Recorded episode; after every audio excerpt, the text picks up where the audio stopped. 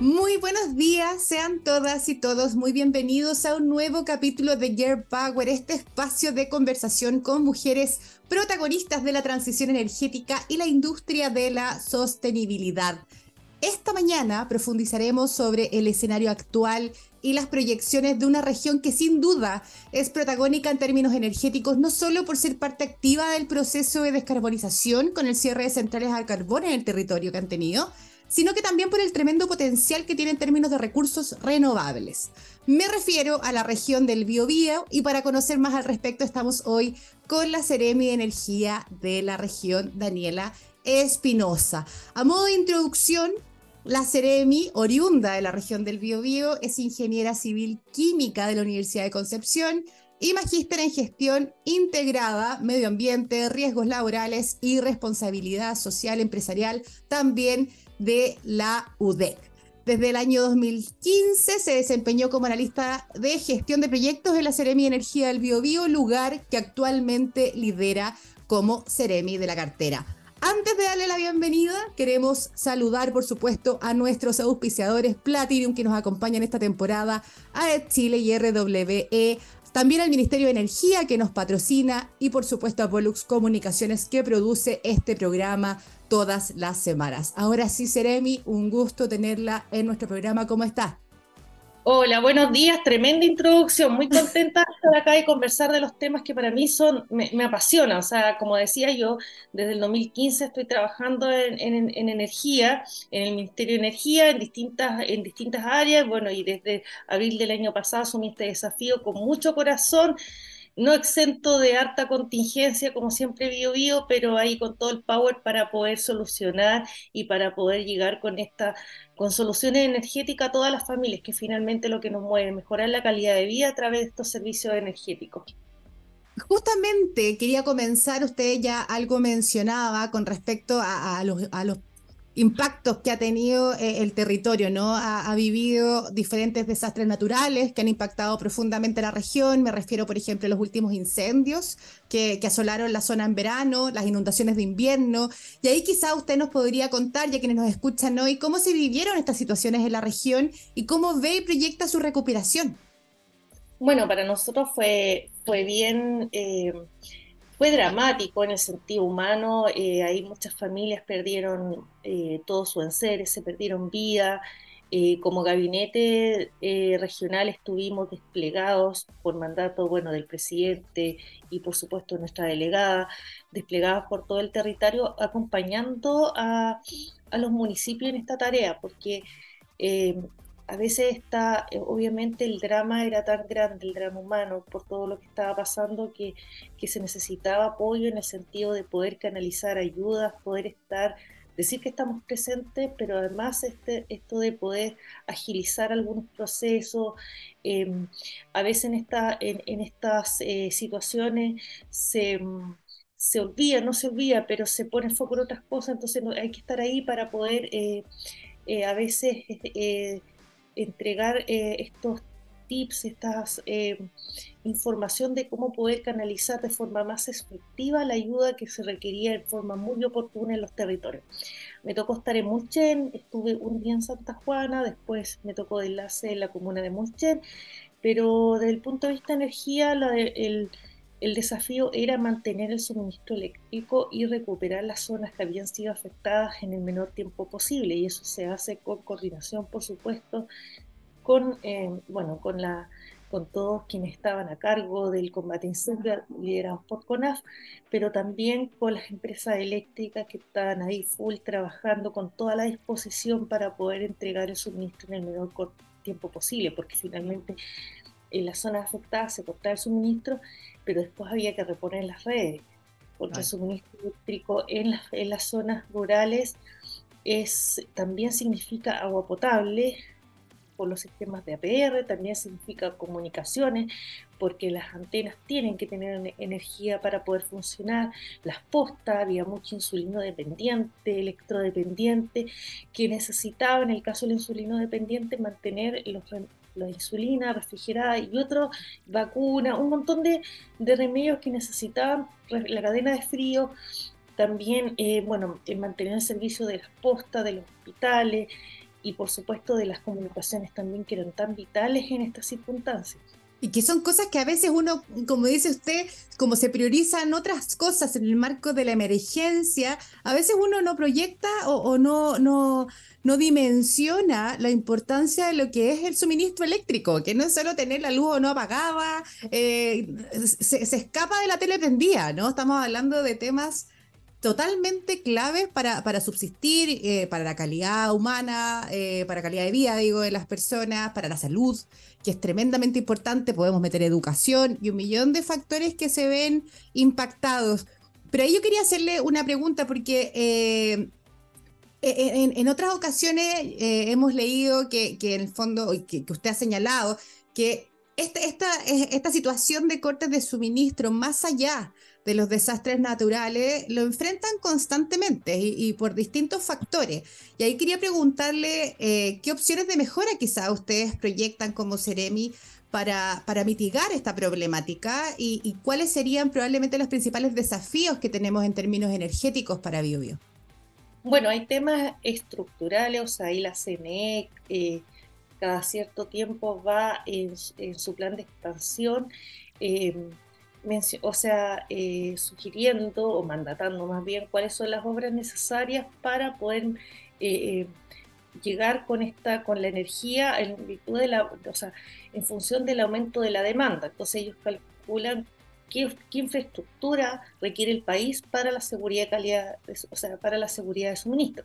Eso es a nivel más macro a nivel ya más regional, comunal, hay diversos planes de acciones que se les pide a través de la Superintendencia de Electricidad y Combustible a cada una de las distribuidoras.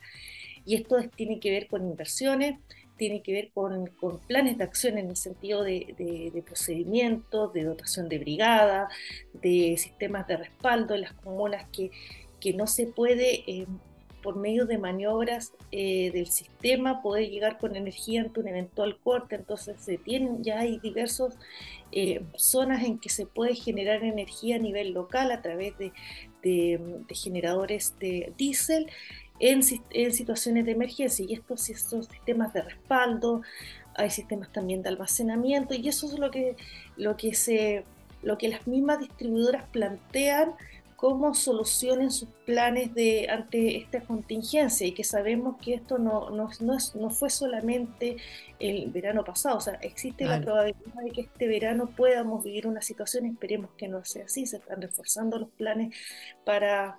De, planes con CONAF, con el gobierno regional, con el gobierno central. O sea, aquí hay todo un trabajo conjunto, inversiones propuestas para poder eh, eh, hacer frente a, este, a, esta temporada, pero aún así existe la posibilidad de que, de que, se, que vuelvan a, ocurrir incendios, esperemos que no sean de esta magnitud y por lo tanto hay que estar preparados. Y, y la región no solamente el incendio en el verano, también tenemos contingencia en el invierno, las inundaciones que, que fueron muy grandes este año, que también nos, nos demandó eh, mucho del punto de vista de de presencia en el territorio, de muchas acciones de coordinación, de reconstrucción, o sea, porque una cosa es atender la emergencia y después viene toda la reconstrucción y ahí es un trabajo coordinado con los distintos ministerios.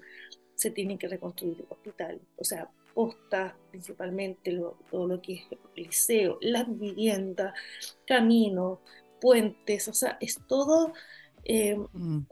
Inversiones que, que, no solamente son públicas, sino también aquí hay aporte privado y es un trabajo que tenemos que tener coordinado desde el, desde el gobierno.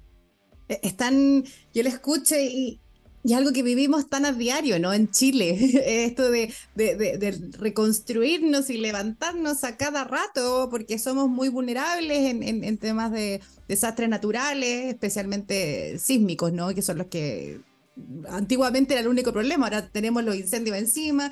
Y lamentablemente con el cambio climático, la crisis climática, como quiera llamarle la gente, eh, probablemente vamos, estamos mucho más vulnerables también a vivir, como dice usted, este tipo de situaciones más seguido y qué importante es estar preparados para eso. Eh, usted hablaba de, de, sistemas de respaldo y me quería detener Leímos en la prensa hace poquito que una escuela municipal de Santa Juana, la escuela Chacañal, recibió una donación de baterías sustentables que se cargan con paneles solares, que fue una donación realizada por EcoFlow con eh, su principal distribuidor en Chile, que es Rona. Ahí nosotros vimos que usted participó de esa actividad y me gustaría saber eh, ¿cuál es el valor que usted le otorga a este tipo de acciones de apoyo a la comunidad? Y cómo a su juicio aportará también una mejor calidad de vida de, las y los estudiantes y por supuesto también de los profesores de esa escuela. Y, quieren incluso pues, un pasito más allá también para la comunidad en general, entendiendo que esta escuela fue un lugar de encuentro para la comunidad en el marco de los incendios. Así es, nosotros acompañamos a las empresas, bueno, EcoFlow y su representante Rona en la región eh, para, para, esta donación y este acompañamiento también eh, fue una conversación que tuvimos que, en relación a, a, cuáles serían o qué características tenía que tener los mejores, digamos, candidatos para esta donación. Y en, y en su momento conversamos que los colegios, las escuelas, jugaron un rol muy importante durante la emergencia, porque son puntos de encuentro, o sea, finalmente las personas, las familias que tenían que evacuar llegaban a esto, se congregaban en esta escuela, eh, si perdían, eh, muchos de estos también sirvieron de albergue, la gente cargar su celular, em, operativos se realizaban ahí, estas mismas encuestas, operativos de salud, o sea, eh, había todo una actividad social que se congregaba en estos establecimientos y esto pasó en todo el territorio. Entonces nos parecía que si hay que priorizar el respaldo, eh, en, los colegios juegan un rol importante. Y además estas baterías en, tiempos, digamos, no, no, de emergencia, en tiempos normales, también sirven para respaldo del sistema de agua potable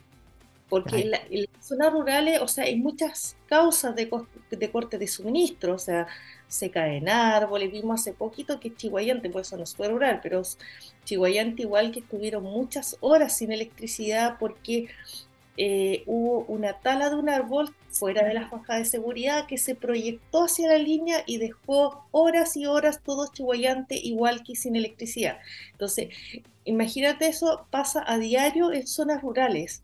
Entonces, es, hay choques de poste, etcétera. O sea, muchas eh, eh, em, causas internas o externas a las empresas distribuidoras que pueden generar cortes de suministro y en escuelas que atienden, a, o sea, que en las que estudian niños y niñas en la ruralidad, también significa agua, agua potable, porque existe un sistema de cloración del agua para poder funcionar la escuela. Entonces, si ese sistema de cloración no tiene energía, significa que la escuela está sin agua potable y por lo tanto tienen que cerrar. Y cerrar en una escuela rural es muy complejo porque también tú dejas de dar el, la alimentación.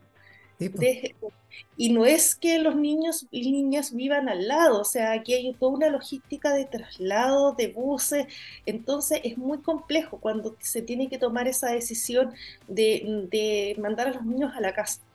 Entonces, muchas veces los papás y mamás están sin señal de celular por la ruralidad, entonces es complejo. Por lo tanto, ojalá evitar en lo posible y, eso, y ser parte de, de esas soluciones muy importante. Y agradezco también a la empresa porque yo lo comentaba, o sea, en general las empresas de energía no llevan buenas noticias a los territorios, no son vistas como una como buenos vecinos y, y es lo que se está trabajando para poder generar esta, esta, este, este match y esta buena relación con las comunidades. Y eso es muy bueno, o sea, esto es un ejemplo de cómo una empresa eh, lee la necesidad de una comunidad y puede aportar con un sentido de, mejorar la calidad de vida, no aportar por aportar. Yo no quiero desmerecer otro tipo de donaciones, nada, sino, pero simplemente aquí hay un sentido mucho más allá de la simple donación. Acá de verdad tú haces un cambio. Y tiene otra externalidad positiva este cambio, porque eh, yo conversaba con el, con el director y yo le decía, esto es una oportunidad para ustedes porque más allá del respaldo de las baterías, que, es súper útil y, se valora, acá tienen la oportunidad los niños y las niñas de, conocer el mundo de la energía, de conocer las energías renovables. Entonces, a, partir de eso, ¿cómo podemos incorporar estas temáticas de eficiencia energética, de energía renovable en las salas de clase? De hecho, vamos a, eh, quiero así, anunciar, vamos a, hacer eh, la próxima semana eh, partir con unos talleres itinerantes de energía y vamos a, ir de escuela en escuelas a, mostrar la energía a los niños, es decir, aquí en la región del Biobío tenemos mucho potencial de energía renovable, hay muchas cosas que están pasando en energía y ustedes pueden ser parte de esto.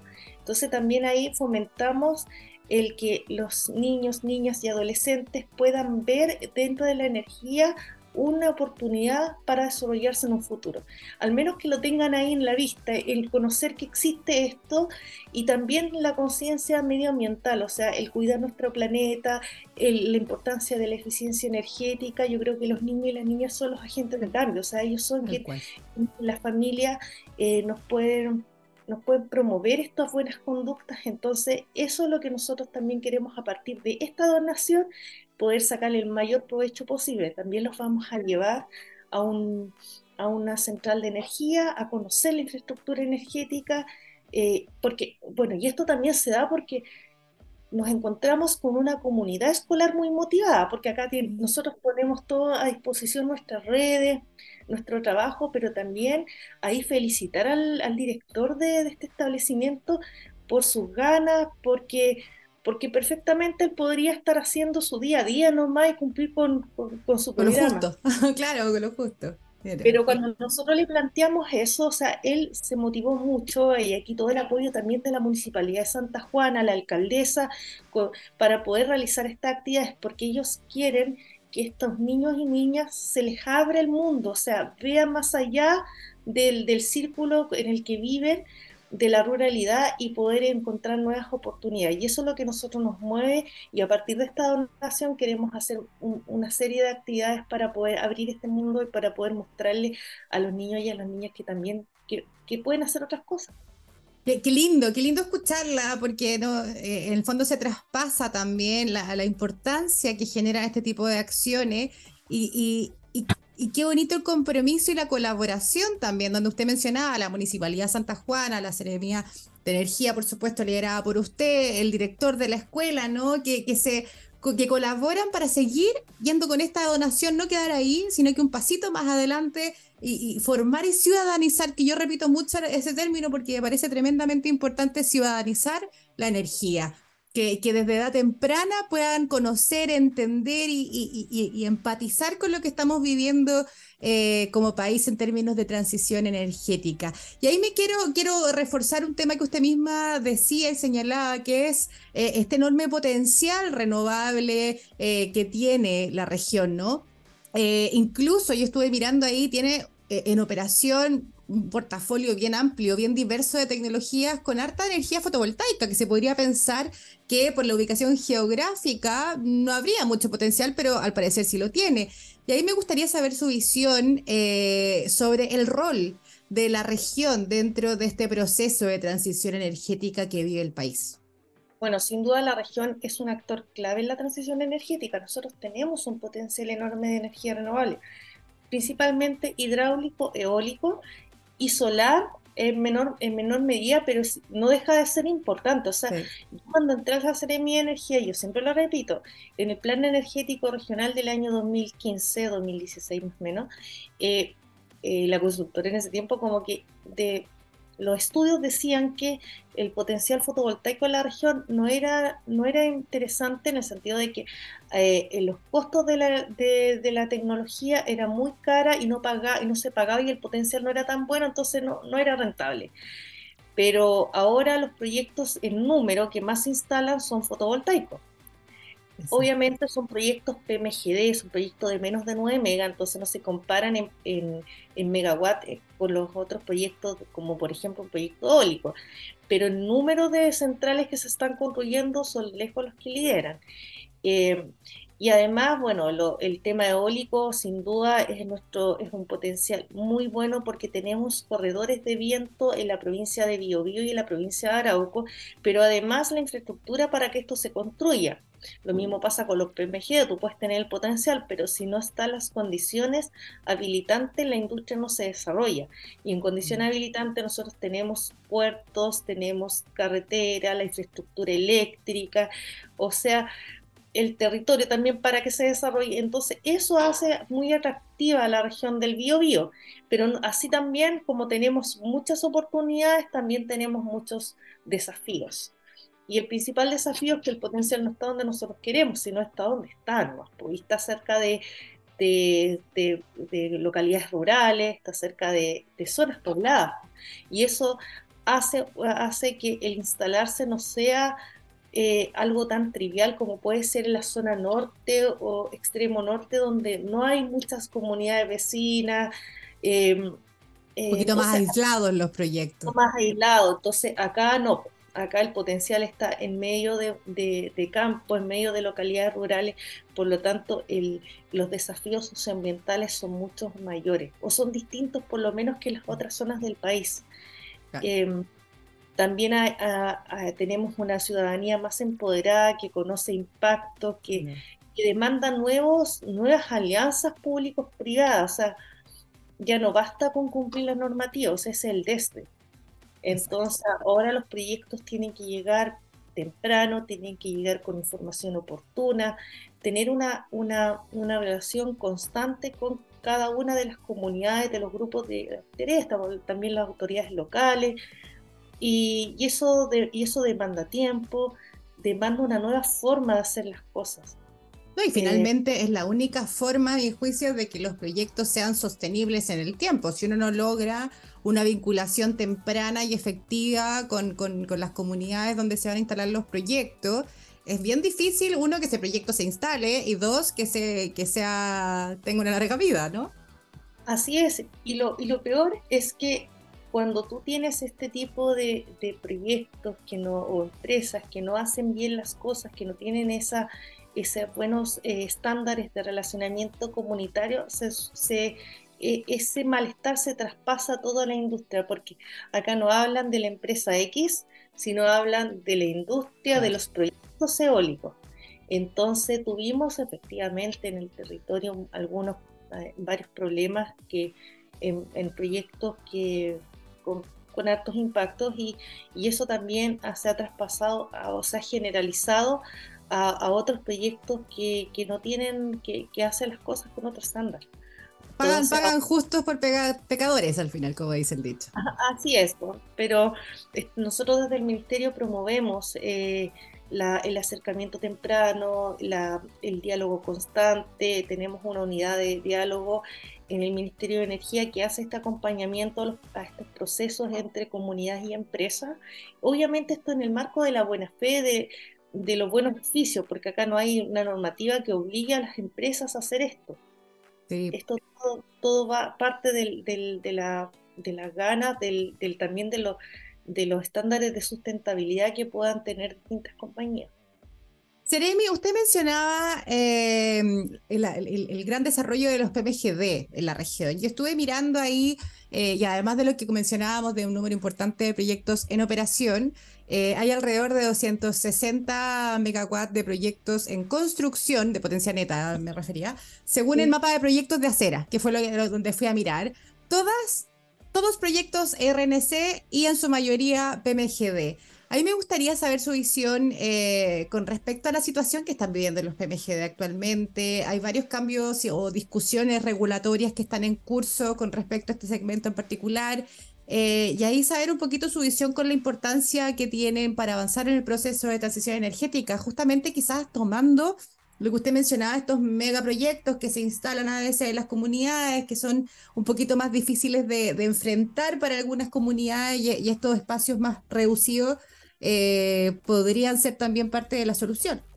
Por supuesto, o sea, eh, todas las, todos megawatts sumas, es, parte de, la, de las características de la región del Biobío, una de las virtudes es que tenemos una, eh, una diversidad de fuentes y diversidad de proyectos en todo sentido, o sea, desde proyectos de un mega instalados en opera menos de un mega hasta las, los de miles de megas que están en, la zona alta del Biobío y eso hace que nuestro sistema sea muy robusto. Eh, además, bueno, por supuesto, toda la infraestructura de transmisión, pero por supuesto los PMGD son importantes y también a nivel local para estabilizar las redes. O sea, hay otras externalidades positivas que tienen estos PMGD y por supuesto que son relevantes a la hora de transitar de, a una matriz mucho más renovable. A propósito, nosotros tenemos eh, más de 75% de energía renovable instalada. No, no digo renovables no convencionales, porque aquí también estoy contando... Grandes hidro. grandes hídricas, mm. pero en, capacidad instalada neta tenemos más del 75% renovables. Y, y, con y, con la, con el cierre de Bocamina, eh, cada vez, o sea, hay, hay, mucho más participación en generación de energía renovable, porque una cosa es tener la, los fierros y otra cosa es la generación. Por supuesto, en, en, invierno tenemos una alta participación de las centrales hidroeléctricas, este invierno ha sido súper lluvioso, así que... Eh, Han tenido que abrir las puertas más que, que estar tan secas. Así es. Entonces, bueno, vamos a ver cómo están los índices este año, pero yo creo que vamos a tener una alta participación de, de bueno, sobre todo hídrica pero no, y no solamente hídrica solar fotovoltaica, nosotros también tenemos un potencial de biomasa, la región del Biobío es una, una, región forestal innata, pues, así que tenemos eh, centrales eh, de biomasa que están aportando también energía renovable al sistema y, en, potencia firme, o sea, en el sentido de que de muchas 24/7 a diferencia del Es una tecnología bien, eh, le entrega respaldo importante al sistema. Eh, Seremi, nos quedan poquitos minutos, pero no me quiero ir sin preguntarle sobre un tema que es bien sensible y complicado a mi juicio por, por, la esencia cultural y me refiero al recambio de la leña. Eh, yo creo que hay un acuerdo en que es necesario y, medio urgente ya reemplazarla no solo por las emisiones globales que generan, sino también por la contaminación local y, y, esto cómo impacta la calidad de vida de las personas. Y especialmente en el sur, como le decía, hay, hay una cultura muy arraigada de su uso. ¿Usted cree que es posible hacer este recambio en el corto plazo? ¿Se están evaluando acciones concretas para, para lograr efectivamente el reemplazo de la leña? Yo no, yo creo que la leña va a seguir siendo un energético importante en el centro sur del país por las características que tenemos, o sea, la leña, o sea, la biomasa, no estoy hablando, no, no la leña, la biomasa va a ser una fuente importante. Ahora el cómo utilizamos bien esa biomasa es la clave, con, no solamente en el uso, sino también en, el equipo adecuado para poder eh, tener un sistema de calefacción libre de emisiones, no solo eh, contaminantes locales. Eh, bueno, ahí está la, ley de biocombustibles sólidos que fue promulgada eh, hace poquito. Estamos eh, en proceso de, elaboración del reglamento de la ley de biocombustibles y ahora iniciando la consulta indígena, porque la leña tiene, eh, una cosa es cómo se utiliza en las grandes ciudades, pero también tenemos ese arraigo cultural en las comunidades indígenas, que no solamente lo utilizan como sistema de calefacción, sino también para cocinar alimentos, también para los... Eh, Hasta ritos, ¿no? Para ritos, para ceremonias. Entonces el reglamento tiene que recoger esas particularidades y es por eso que vamos a hacer una consulta indígena, o sea, la estamos realizando la consulta indígena. Eh, pero además, ahí lo clave también es disponer de otros sistemas alternativos a un precio razonable, porque también mm, eh, a lo mejor pueden tener, hay temas culturales, de arraigo, lo que sea, pero además, si tú le sumas el costo, mm. eh, ahí se empieza a, complejizar sacar la leña o reemplazarla en, algunas, en algunos segmentos de la población. Y entonces lo primero también es disponer de sistemas de calefacción, disponer también de viviendas aisladas, o sea, necesitamos viviendas que, que tengan una baja demanda de energía y es por eso, bueno, ahí hay, hubo cambios normativos también en la ley de, de urbanismo y construcción. También eh, nosotros, como, bueno, el MIMBU tiene sus programas para acondicionamiento térmico. Nosotros estamos acondicionando escuelas a partir del programa Mejor Escuela, porque antes de cambiar tu sistema de calefacción, tienes que aislar la casa, aislar el techo, cambiar, mejorar la aislación de, en ventana, el envolvente, y de esta forma vas a tener viviendas con menos demanda térmica. Después pensar en un sistema de calefacción acorde a, la, a tu vivienda, ojalá eh, lo más limpio posible. Bueno, y ahí también tenemos un tema con la calidad de la leña. También si estamos diciendo leña seca, tenemos que promover o, aumentar la oferta de leña seca, porque también pasa que en ciertas épocas del año no hay leña seca y la mm. disminución en, los, en, el o sea, en las emisiones disminuye sustancia exponencialmente con, leña seca versus leña húmeda. O sea, entonces también nosotros tenemos programas para apoyo a leñeros, está el programa Centro Integral de Biomasa, sello calidad de leña, eh, leña más seca, con el objetivo de mejorar la oferta de la biomasa y también visibilizar quiénes son los productores de leña certificada o leñas con sello de calidad, porque nosotros no entregamos certificación. Entonces, son hartas acciones que van, van más allá de, solamente prohibir la leña, sino tienes que tener... Eh, aislación térmica, tienes que tener alternativas con precio competitivo, tienes que educar a la población y la línea que haya tiene que estar seca y, que haya disponible. Entonces, son hartos factores. Lo pasa lo mismo con las centrales a carbono. O sea, eh, el tema de la transición no es cerrar las centrales a carbono, es parte de pero la transición energética va mucho más allá porque tú tienes que tener nuevas fuentes de generación, tienes que tener... Es el primer pasito. El primer pasito, no sé, o si no lo que puede, o si no lo que se desencadena que al final cierras una central de carbono y tienes que prender, no sé, 10 diésel para poder suplir esa energía. Claro que no tiene sentido. Seremi, llegamos a la hora, eh, me quedo con, este concepto de, de, que tenemos mucho que, hacer todavía, particularmente en el tema de leña, que, fue lo con lo que cerramos nuestra conversación, pero qué interesante ver que igualmente hay varias acciones que están trabajando de forma paralela para poder apoyar a, la ciudadanía en este quizás no recambio, sino también eh, en esta mejora de los procesos y, y apuntando también con esta patita de eficiencia energética que a veces queda un poquito atrás y que tremendamente importante es también para este proceso. Agradezco nuevamente que nos haya acompañado, su disposición por estar esta mañana con nosotros y la dejamos libre para su jornada, que me imagino que está muy, muy movida. A quienes nos escuchan y nos ven esta mañana, un gran abrazo. Nos vemos el próximo jueves a las once y media de la mañana, como todas las semanas. Un gran abrazo. Chao, Seremi, que esté muy bien. Somos Girl Power, somos Polos. Un abrazo a todas y a todos. chao. chao.